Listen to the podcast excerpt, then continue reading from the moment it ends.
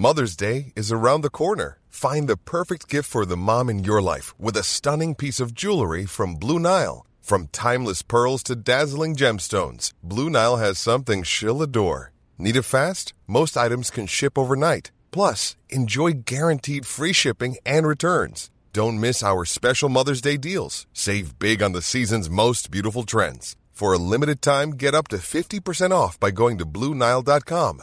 That's BlueNile.com. Heraldo Podcast, un lugar para tus oídos. A, a mí, a, mí, a mí lo que más me, me da escalofríos, Oscar, es que hace tiempo yo para una obra de teatro que estaba como asistente de producción, necesitábamos por azares del destino huesitos de pollo.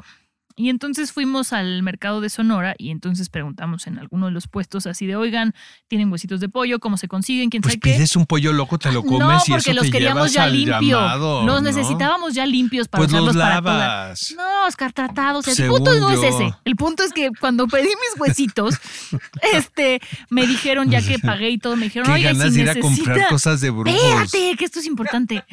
Me dijeron, no, y si quiere un cráneo humano vale 10 mil, si quiere una cadera humana vale. Y yo dije, wow, o sea, ¿de dónde? lo-?" O sea, no, o sea, es muy real esto, Oscar. Guía del hater. Cuidado con los spoilers. Hola, ¿qué tal amigos? ¿Cómo están? Bienvenidos a una edición más de la Guía del Hater. En esta ocasión tenemos muchísimo de qué hablar porque se están estrenando muchas cosas en la pantalla grande. Hay mucho escándalo también, Mon. ¿Cómo estás? Muchísimo escándalo. Bien, gracias, Oscar. Contenta de estar por acá para poder hablar de todo lo que está pasando, además de los estrenos.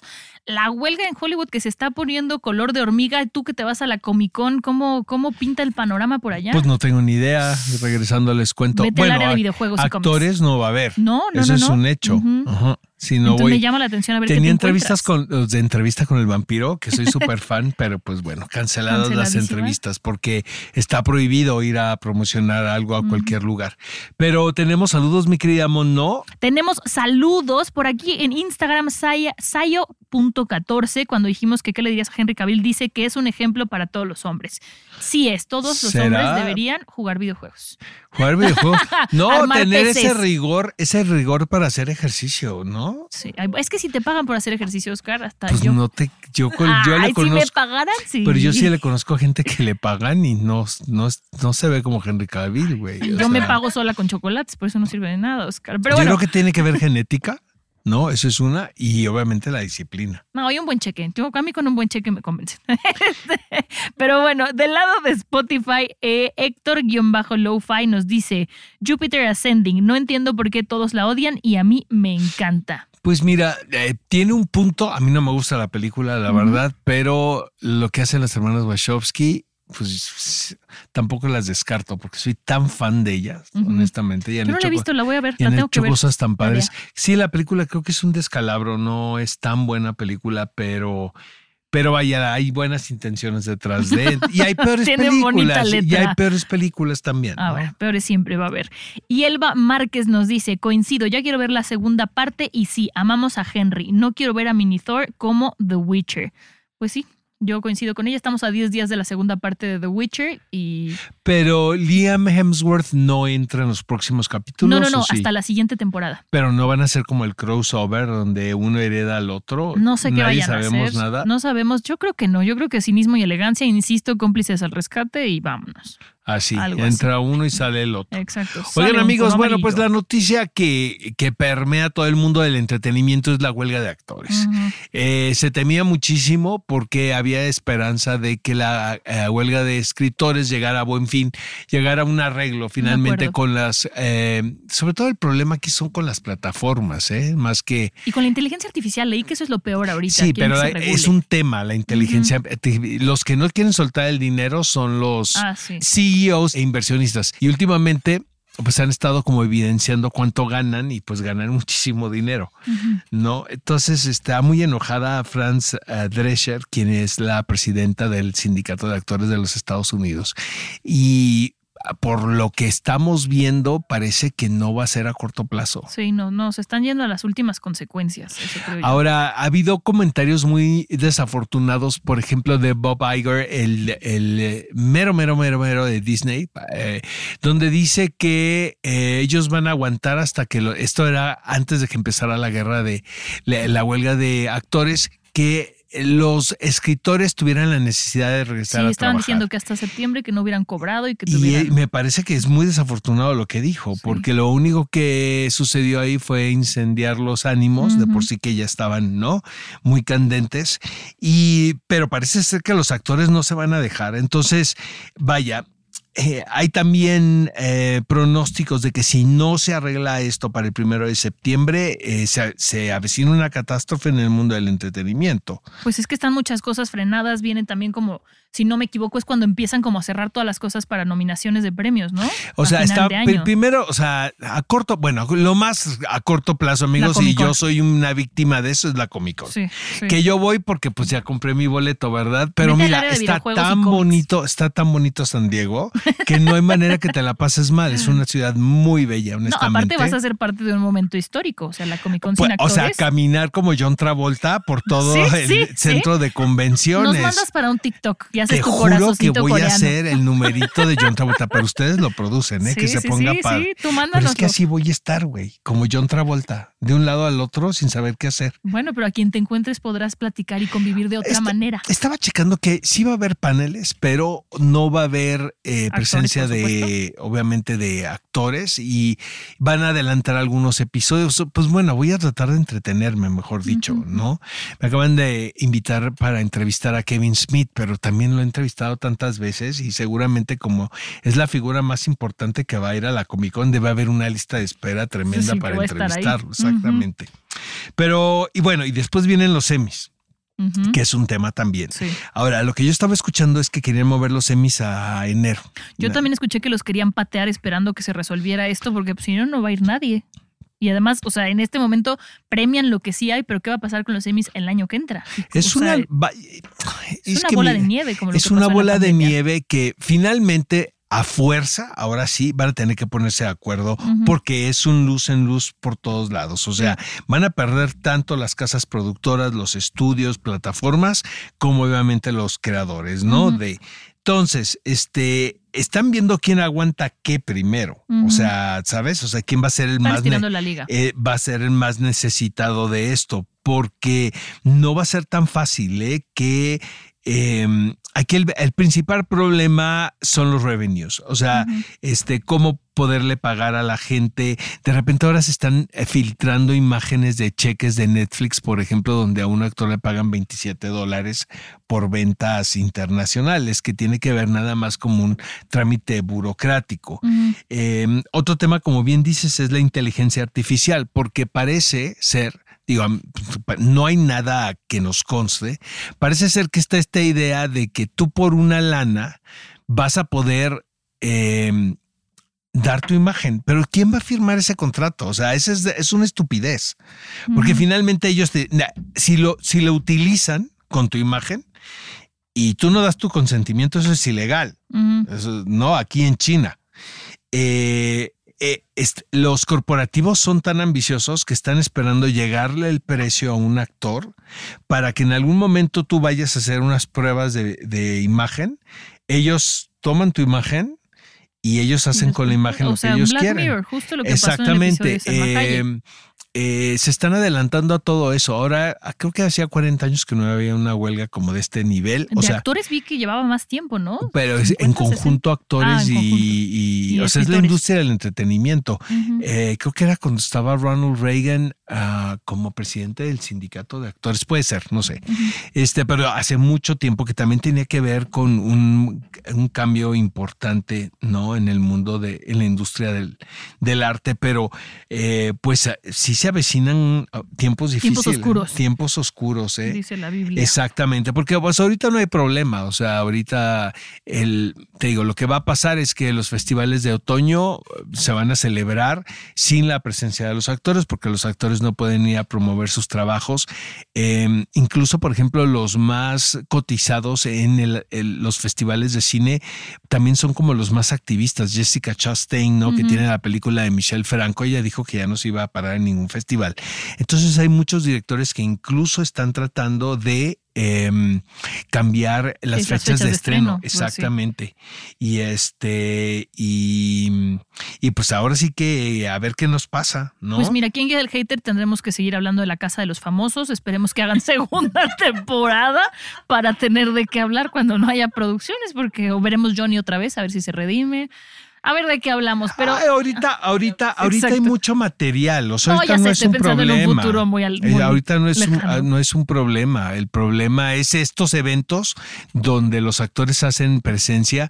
Este, ya lo habíamos dicho aquí. Por ejemplo, Dunas, ¿no? Se tenía contemplado hacer algo muy grande aquí en México. Pues ya no va a suceder. Si no se arregla, ¿no? Hay todavía esperanza, pero yo sí lo veo muy complicado. Yo, yo lo veo un poco negro porque nadie va a querer soltar hasta que empiecen a ver las consecuencias de lo que están haciendo y me gusta pensar que va a ser del lado de los CEOs y de la gente que no está soltando lo que debería pagársele a los actores y a los escritores y las condiciones que deberían tener.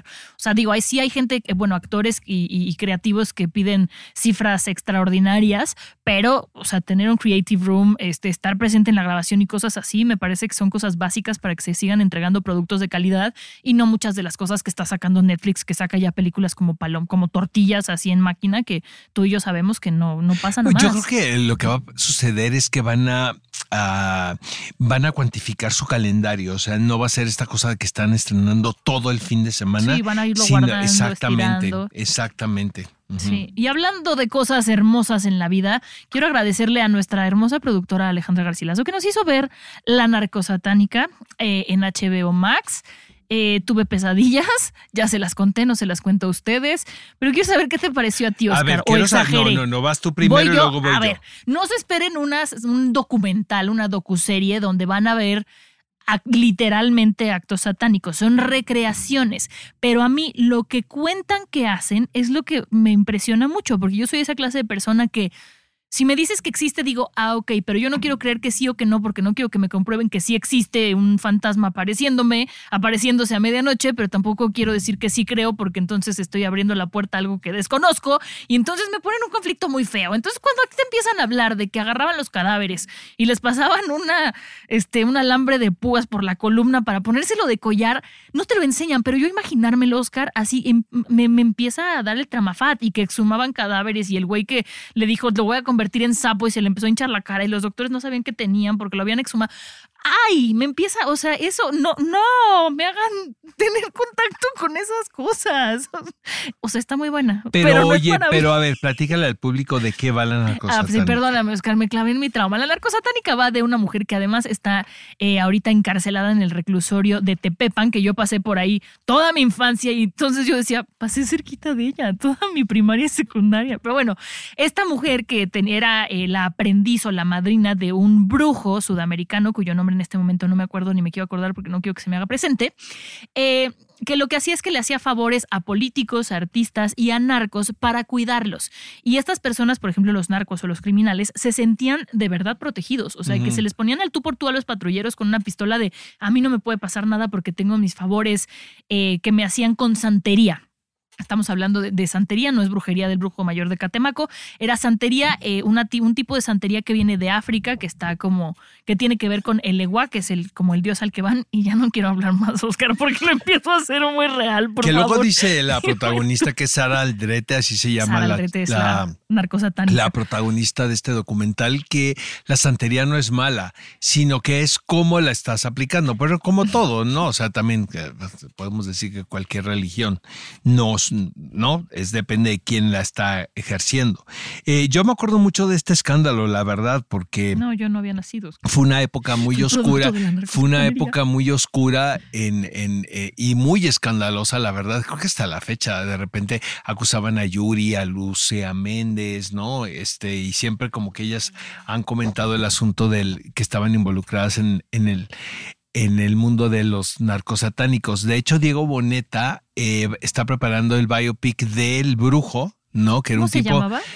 Adolfo Es Constanzo. Adolfo Constanzo, que es un tipo muy encantador, la verdad. Este, y luego Diego me estuvo platicando mucho de él. Digo, obviamente yo sabía quién era, pero pues no, la verdad no me he clavado mucho en el asunto hasta ahora. No. Eh, me pareció que estaba muy padre, me pareció muy interesante el documental. Está Son tres hecho. episodios, se te van ahora sí que como, como agua. Eh, es que es muy complejo esto, porque finalmente eh, es una mujer que ya lleva muchos años, la mayor parte de su Más de vida la la tiene, es correcto. La, ella tenía 23, 24, 24. años cuando sucedieron estos acontecimientos en la década de los 80. Yo la veo como muy entera, la verdad, y la muy veo muy lúcida centrada y muy lúcida. Justo. muy lúcida y muy y, de un- y- y tiene muy buena dialéctica, se expresa bastante bien.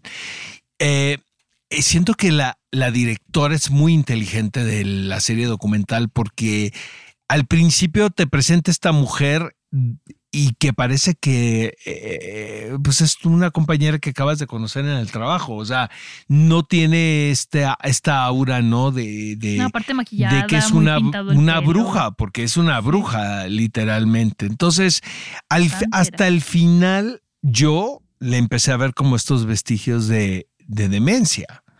Porque ella dice, y está apelando a ella, ¿no? Para cumplir el resto de sus. Porque eh, creo que le dieron. 65 años. No, 60, me quedé en como, no, 65. como 600. Una cosa así Órale. es. Porque son. te- ella le echaron la culpa de los 13 cadáveres que encontraron en la fosa. Este, la hicieron responsable. Aquí hay una mezcla como todo en la vida, o sea, no siento que ni que ni que sea como ella lo cuenta, ni tampoco como la, lo, lo dijo la ley, porque pues obviamente eh, como que todos sabemos que en ese momento la tortura era como una práctica muy común, ¿no? Eh, hasta la fecha, pues, pero más en ese momento en la historia, ¿no? Entonces, por- digo, no solamente por el caso de ella, sino por el de muchos muchos más. Entonces yo creo que, pues tampoco creo que sea ella la inocente palomita que dice ser, No. tampoco creo que sea la responsable total, sobre todo lo de los crímenes, ¿no? Siento que, que sus compañeros es- eran, eran, fueron los responsables de esto. Sí, yo creo que ella fue testigo de muchas cosas y, fu- y- estuvo ahí presente como santera, como haciendo parte de los rituales, pero no creo que ella haya sido quien rebanaba y Pero como dicen y- ellos, o sea, también porque entrevistan a los judiciales ahora, la oportunidad que tuvo ella de haberse ido fueron inmensas. Sí. Ella dice que no había manera. Que porque el trato que hacían era, ¿no? De yo te veo matar, tú me ves matar y entonces tú no te puedes ir No, porque yo que te acuso no, incluso ella decía que no había posibilidad de escapar. Entonces decían los demás, mm, como, como Como que cuál no. es, porque sí ella pudo haberlo hecho. Ah, o Hay un este episodio que es muy, eh, pues es muy entretenido, que es como ella manda un papel, ¿no? Ella supuestamente está como presa, ¿no? Y la tienen en un departamento aquí en la Narvarte, ¿no? No, en los ríos, en la Cuauhtémoc, que es correcto, es correcto. Entonces ella envía un papel, ¿no? Como si fuese una víctima, ¿no? Entonces Mom deserves the best, and there's no better place to shop for Mother's Day than Whole Foods Market. They're your destination for unbeatable savings, from premium gifts to show-stopping flowers and irresistible desserts. Start by saving 33% with Prime on all body care and candles. Then get a 15-stem bunch of tulips for just $9.99 each with Prime. Round out Mom's menu with festive rosé, irresistible berry chantilly cake, and more special treats. Come celebrate Mother's Day at Whole Foods Market. Hiring for your small business? If you're not looking for professionals on LinkedIn, you're looking in the wrong place. That's like looking for your car keys in a fish tank.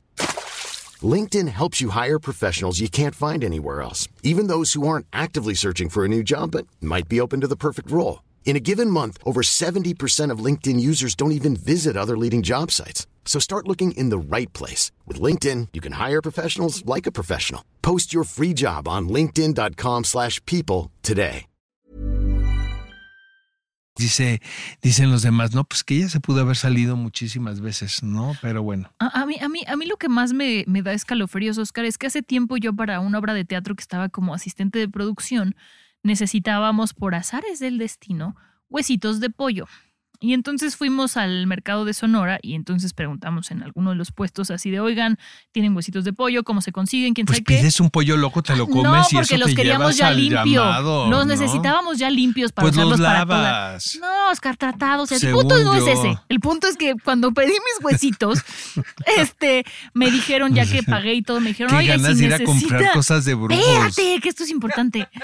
Me dijeron, no, y si quiere una- un cráneo humano vale 10 mil, si quiere una cadera humana vale. Y yo dije, wow, o sea, ¿de dónde? O sea, no, o sea, es muy real esto, Oscar. Totalmente. No, hay un video, de hecho, muy popular Ay, que no, es viral, que ves a unos tipos que están grabando cómo un taxista les está ofreciendo los cadáveres. Es que, Le es dice, eh, si lo quieres completo, te cuesta esto. Si quieres la cabeza, te cuesta esto. Por ahí anda, ¿eh? Lo puedes de- ver en de- cualquier no, momento. No lo voy a ver en ningún momento de mi vida, pero ese de, o sea, los exhuman, o sea, los sacan de, de panteones o matan gente para hacer eso, o fosas No comunes sé. o ambas. No, me parece muy No escabroso. sé. Pero el documental, o sea, si tienen, si no son cobardes como yo con toda la cosa de las. A mí se me hizo muy ya. entretenido, la verdad. Pero O Oscar, sea, todos de- sabemos que tú no le tienes miedo. al- De principio a fin, así dije, "Oye, qué bueno que están los tres ya. No, ¿Van a ser cuatro o alucino? ¿Solo son no, tres? se Tenía acaba. la idea de que faltaba uno. no, Yo vi dos. El primero y menté madres y el segundo no lo pude resistir anoche y seguro ver el tercero. No, no voy a ver el tercero. Sí lo voy a acabar viendo. Bueno, no importa. Bird Box Barcelona es la otra de la que tenemos que hablar Ajá. ahora, Oscar. Fíjate que me gustó. No sé si el hecho de que sea en España, que sea en Barcelona, que sea en, en castellano y no ver como siempre estas figuras de Hollywood, pero en una historia que pasó por Hollywood, me pareció muy atractivo. La verdad me di cuenta que la de Sandra Bullock me fue tan indiferente que me tuve que meter a internet a buscar cuáles habían sido las diferencias, porque no me acordaba de la pasada. O sea, vi esta y Mm. dije, ah, sí se parecen, pero no, no sé, me confundí ya con la de, con la de la de Sandra Bullock, con la de sí de Apple TV de Jason Momoa. O sea, como van más o menos de lo mismo. exacto. Eso sí me pasó, pero me pareció una producción A divertida. mí, yo la odié con ¿La todo mi corazón. Sí. Vete, tú vete Y a ver la fíjate que- narcosatánica. Y fíjate que la de Sandra Bullock no me molesta tanto, A ¿eh? mí me divirtió. O sea, me pareció que estaba bien. O sea, me acuerdo que fue en una Navidad cuando lo estrenaron, ¿no? Sí. Me pare- vaya, como son las de Netflix, que las ves y luego ya no te acuerdas, ¿no? Te de digo qué, que yo qué no fue me lo que viste. Pero este, la trama me parecía como muy interesante, la de- desde la de Sandra Bullock, ¿no? Esta cosa que no puedes ver al enemigo, Exacto. ¿no? Y que, si ves, Que es un entonces- enemigo invisible, podemos decir. Y este. ¿Y en esta qué odiaste tanto? eh, la odié. oh, Mira, me. por- A las empe- actuaciones están bien. No, yo la odié Oscar. horrible. Me da la- o sea, mira, creo que la idea fue de, son tan buenos los españoles para hacer este tipo de películas como Rec, ¿no? Ajá. Que es, em, Pero Rec era como rupestrona, ¿sabes? O sea, se veía donde estaba el cierre el monstruo. pues esta me pareció rupestrona también, ¿eh? O sea, no, no no me pareció tan sofisticada. Pero es esta cosa de el gru- un grupo de personajes que están como medio encerrados, Ajá, podemos decir, ajá. entonces no pueden salir, ¿no? Entonces me dio la impresión de que sí tiene esta sensación, eso sí lo tengo que reconocer, de película española de terror. Muy. Pero no me parece una buena película, me parece que es- no me divirtió, sí. me parece que está pésimamente actuada. Me parece que, bueno, el protagonista es Mario Casas. Es una, es, es un, es un ensamble de todas partes del mundo. Eh, incluso está Diego Calva ahí, este, que tiene un personaje me. O sea, se nota que todavía no había estrenado Babylon. Este, pero de repente también es como que les dice el direct, nadie se preocupó por los acentos de nada. Entonces, los ingleses hablan como ingleses, los gringos como gringos, los españoles Pero como no ingleses molestó. y los catalanes como catalanes. Eh, el pretexto es que como Barcelona es una ciudad Internacional. Exactamente. Entonces cada quien puede hablar. Pero realmente me pareció tonta la película. O Pues sea, a lo mejor como no la vi me después de la En, ca- narcosatánica. en cambio, lo de la de Sandra Bullock estaba padre, ¿no? O sea, esta cosa como de la, familia. pero- No, me parecía. No les creí mucho en el en Bird Bo- Box Barcelona. O sea, como que las relaciones humanas que supuestamente te, ¿no? Te, te cuentan ahí. Te- no les creí yo mucho. Entonces, como que me dio, como que perdí el interés, ¿sabes? Entonces, Mm. no me, no, no me pareció interesante. sin- A ver, yo no digo que sea una película que, que me vaya a cambiar la vida, pero la, o sea, la vi y no me quejé. O sea, no me quejé con, con Narcosatánica. Bueno, bueno, ahí está, véanlo ustedes y nos dicen qué les pareció. Y si ustedes se acuerdan de la anterior, para que nos digan cuáles fueron las diferencias, te digo, yo las tuve que googlear porque no. O sea, me parece que son muy distintas, ¿eh? O sea, Pues digo, incluso hasta en en el cabeza. tono, porque en el tono de la de la esta que acabamos de ver hasta de Bird Box Barcelona tiene un tono totalmente diferente a ¿No la de cosas diferentes o yo estaba en drogas, Oscar? Porque Sí. yo no la sentí tan mala como dicen. Sí, yo no, a mí no me gustó nada. Nada, nada, nada, nada. Pues véanla nada. y nos dicen qué Y opinan. la de y la de Sandra Bullock me gusta a secas, ¿Pero te tampoco me parece. o, o es como las de Netflix Pues- que pasa? Pues, por ejemplo, esta parte del río de Sandra Bullock con los, con los hijos, no me acuerdo. pareció como incluso la construcción de la familia y todo como más envolvente, pues así, esa es la palabra, ¿no? Esta me como que es paint by numbers y Paint Numbers, qué bonito ejemplo. no me, no me gustó, la verdad, no, no, no. La que vi que te encantó, que a mí me gustó, pero yo no soy fan de la franquicia, no porque no me gusten, sino porque nunca había coincidido con ella, es la de Misión Imposible 8. Me gustó, pero ¿Nunca no. habías visto una película de nunca Misión había Imposible? visto ni una. No Esta es la primera que veo, Oscar. Entonces, date, date. No, pues como que te, como que te empiezo a decir. No, no, no. O sea, ¿qué opinas de esta? De esta? Ya me tengo- gustó muchísimo, la Está verdad. muy divertida. Me gustó el Eh, enemigo. me gusta más que, que. Me gustó mucho la película, pero creo que la anterior Fallout es la que más me gusta de toda la, saga. Eh, pero todas estas películas que viene dirigiendo Christopher McQuire eh, va construyendo u- una serie de secuelas que están, a pesar de que las puedes ver de forma independiente, eh, son como un, como un bloque pues, de películas. A diferencia de la primera de Misión Imposible es Brian De Palma y luego está John Woo. Este, como que han pasado varios por ahí, cada director le, le, le inyecta su estilo. Pero lo que hace Christopher McQuire un poco es como el director de Harry Potter de las últimas, ¿no? Que ya era como que todas iban hiladas, ¿no? De alguna manera. Así me pareció esta. Esta es la primera parte, ¿no? De dos, que no sé si vaya a ser el final de la saga. Eh, ya se ve casqueado Tom Cruise, eso sí lo tengo que decir, pero vaya, para los 60 años que tiene, Pero se ve más. espectacular. Yo lo sentí más vivaracho en la de Top Gun que en esta. O sea, en esta lo sentí que se veía un poco más cansado. Sí. Y, no, y no las hizo con tanta Eh, lo que está ¿no? padrísimo de las películas, bueno, que yo pienso en Misión Imposible, es que sí se salen un poco del esquema ahora de las películas de acción. O sea, sí es como si estuviéramos viendo una película de aventuras de antaño, se toman su tiempo, te construyen situaciones, construyen relaciones, hablando de Bird Box Barcelona, por ejemplo. Aquí realmente llega un momento donde, bueno, viene un spoiler, amigos, ni no, ni pedo. Pero Rebecca Ferguson, ¿no? O sea, pues ya, adiós, bye, gracias, ¿no? Sí siento que eh, su salida fue muy contractual, o sea, como que dijeron, tienes que regresar a que te maten, ¿no? Entonces eh, le entra esta chava Ha- Hailey, eh, Hailey Atwell, que lo hace increíble, que es Agent Carter, que lo hace espectacular, la verdad, me parece que es como una muy buena coprotagonista del señor Tom Cruise. Eh, a mí me gustó muchísimo la película y tengo muchas ganas de ver la 2, o sea, la segunda parte. Creo que ya se realizaron algunas secuencias, pero no está la película terminada, obviamente. ¿Hay y ahora, y estimado? ahora con la, Ah, no, pues bueno, no, supuestamente era para el año que entra. Ajá. Y no Pero será. ahora con lo de la huelga, pues ahora sí que quién sabe, ¿no? Que vaya a suceder. Pero este, era un, un poco como con Dunas. Aprovecharon eh, varias locaciones de la primera para hacer una- algunas secuencias, pero este, por lo pronto, pues quién sabe cuándo vendrá la, la continuación. Me gustó muchísimo la película. La verdad la recomiendo muchísimo. Es muy, se me, pare- me pareció que trae un ritmazo también. El enemigo, pues es como muy ad hoc a nuestros tiempos, que tiene que me ver intel- la inteligencia artificial. Eh, las secuencias de acción son espectaculares, la verdad. Eh, y luego también pensar que eh, Tom Cruise casi no emplea CGI en sus películas, pues eso también es como muy... Que también luego dices, ¿para qué? Pues luego con el CGI puedes, pueden verse las cosas. una- una Ahora es una obsesión, obviamente, que tiene Tom Cruise y que pues él quiere hacer las películas como a él le gusta.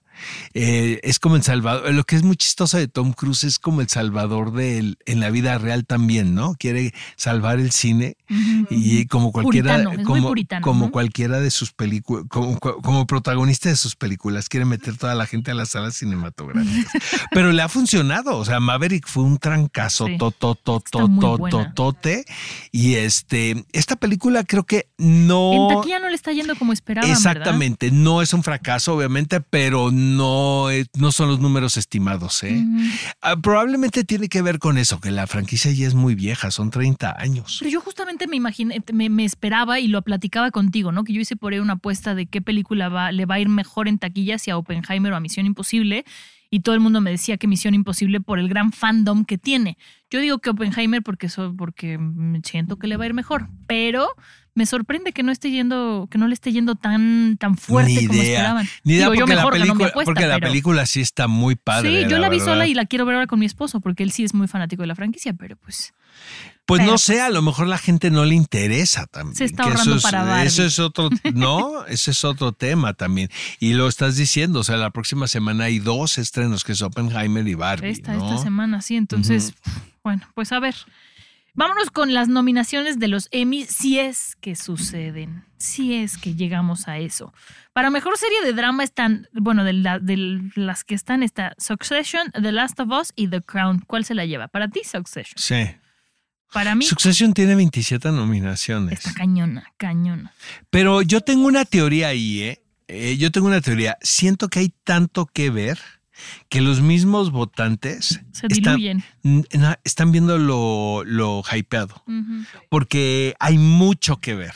O Sí. sea, si nosotros no, Sí. a veces no nos alcanza el tiempo, ahora imagínate. Entonces, para mí, yo lo único que tengo que decir de las nominaciones es que se repitieron todos, o sea, son los mismos shows con veintitantas nominaciones, o sea, Sí, no veo variedad de nada y ninguna sorpresa. sí.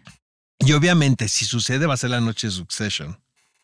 La noche de Pero Ujú. miren, en actor protagonista yo le voy más a Pedro Pascal, pero insisto, yo no fui tan, o sea, no, no he terminado de ver Succession como ustedes dos. Ale, tú que eres la fan número uno de Pedro Pascal, Ajá. pero que viste Succession, ¿quién crees que se lleve mejor actor? ¿Brian Cox o Pedro Pascal? Yo creo que Brian. Sí. Si Ale lo dice, le creo. Sí, yo también, Brian también, Oscar, Cox. pero sí, Ale por- luchó pero con por su corazón. Pero no, por supuesto, Brian Cox. Ajá. Y de, y de mejor actor. Ahora, Kieran Culkin, yo no me molestaría en lo absoluto. Exactamente. Dice nuestra productora que se lleve todo Kieran Culkin. Estoy totalmente de acuerdo corazón. con ella. Ajá. Oye, y de actriz protagónica tenemos a Bella Ramsey, Kerry Russell y Sarah Snook.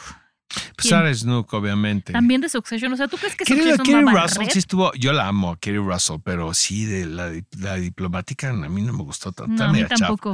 Está No. medio chafa Pero la serie. Ramsey sí me gustó mucho en The Last of Us. Me Sí, sorprendió. pero pues es una niña, de ella le van a dar muchos Emmys en toda su vida. O sea, o sea, los semis son solo para gente pues sí, graduada. o sea, pues de yo la siento vida. que, o sea, lo de Jennifer Lawrence cuando le dieron el Oscar, Sí, todo el mundo muy estaba sí. de ¿qué? O sea, ¿Por qué maestro, ella? ni, ni es su mejor actuación, ni va a ser su mejor actuación, Sí. porque es muy talentosa.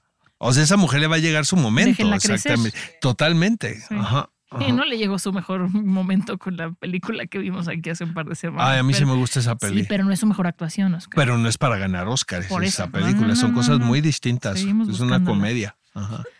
Pues me emociona la semana que entra. La semana que entra vamos a hablar Barbie, Oppenheimer y La Mataviejitas. Eh, Tengo La muchas ganas de, la de- de las tres cosas, la que más ganas tengo es la mata viejita. Sí, yo espero que esa no me dé terror y no hablen de rituales extraños. Bueno, no va a ser sí. tampoco una película, una serie infantil. A ver, ¿eh? no, ah, no, ah, no, no, no, yo sé que no, pero que no me hablen de púas en la columna vertebral, o sea, como las que hemos visto documentales rudos, La, pero di- no la satánicos. dirige una amiga mía que es Majo Cuevas, que es talentosísima. Ella hizo Bellas de Noche, la- el documental, Ujú. Y este, y ahora está haciendo la Mata Viejitas y es la que va a ser el documental de Juan Gabriel. Órale. Ajá, el de Netflix, producido por Netflix, que es el que está aprobado por la familia. Está cool que sea documental y no bioserie. No tengo nada en contra de las bioseries, pero siento que a veces por dramatizar meten cosas que no deberían ir. O, o- Pues hoy veo. Oppenheimer al ratito. Ay, Oscar, estás muy hypeado. No, creo que me ¿Te tengo que tres horas? Exacto, creo que me tengo que tomar un café sí. Eso sí me preocupa. Ajá, ajá. Y, es- y espero que sean tres horas chidas y no tres horas de que de repente dices, ay, esto es, lo metieron Pues había dicen que, meter". o sea, digo, vamos a hablar ya que la vemos, pero dicen que está eh, fantástica, ¿no? Exactamente. Ay, pues bueno, la semana que entra nos emociona. Ay, además, Oscar, nos vas a contar, nos vas a Lo traer tu vi, video o de sea, John primero- Travolta. Yo creo que les voy a tener que mandar el resumen. Y amigos, voy a ser como John Travolta en el Convention Center volteando para todos Acepto. lados. Acepto. Ajá. Sí, lo Exacto, pero me tengo que llevar el disfraz de John Travolta como Ay, Pulp un saquito Fiction. y ya nada más. Es como es un saco, ¿ah? Pero, no, Sí, pero es el corbata saco de. Pulp Fiction, exactamente. Gabardina, Sí. corbata negra, Tengo que, según tengo que ver Pulp blanca. Fiction antes de ir a Comic Con. Ay, no, solamente métete a TikTok y ve el, el Mira, lo único que espero es que las filas estén más tranquilas porque eh, luego se pone... Ahora, el- las acreditaciones se repartieron y los- la gente compró los lugares. De que va a haber gente, va a haber, Va a haber gente, gente. pero ¿qué, qué va a hacer esa gente? Pues yo, mira, Esa te voy a decir una cosa, pregunta. siempre voy tan ocupado, ¿no? Y ya sabes que la entrevista a la una de la tarde, entonces la que sigue a las tres, que ahora creo que me voy a dar el tiempo por primera vez, amigos, de ir al pabellón y, y ver todo con calma, ¿sabes? Exacto, y el área de los funcos de uno por uno, porque voy a tener tiempo de eso.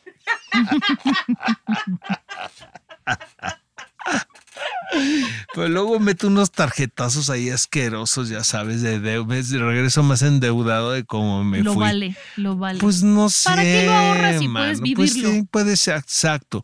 No, yo tengo casa ahí, la casa llena de funcos también, entonces. fue la pero bueno. Funcocon este fin de semana. ¿fuiste? Exactamente. ¿Fue la Funcocon? ¿En dónde La fue? Funko- ¿Aquí en México? Fue aquí en México porque me invitaron, pero yo me fui a la Mega XP de juegos de mesa, pero me- la Funcon. ¿Y dónde fue? No sé, ahorita te digo dónde fue, pero el próximo Pero año vamos. haber sido un exitazazo, ¿no? Pues creo que fue en la Expo Reforma. Ah. Pues en, pues exacto, pues en Comic Con se pone cañón. ¿eh? La Fun Convention. Oye, pues te ahorré mucha lana, ¿no? Avisándote de la Fun Convention. Qué bueno, ¿eh? te lo agradezco que no me pasaste el detalle. Bueno, pues nos escuchamos la próxima semana, queridos Suscríbanse. amigos. Bye. ¿eh? Guía del Hater. Cuidado con los spoilers. Producido por Ale Garcilaso, con el diseño sonoro de Federico Baños. Una producción de Heraldo Podcast.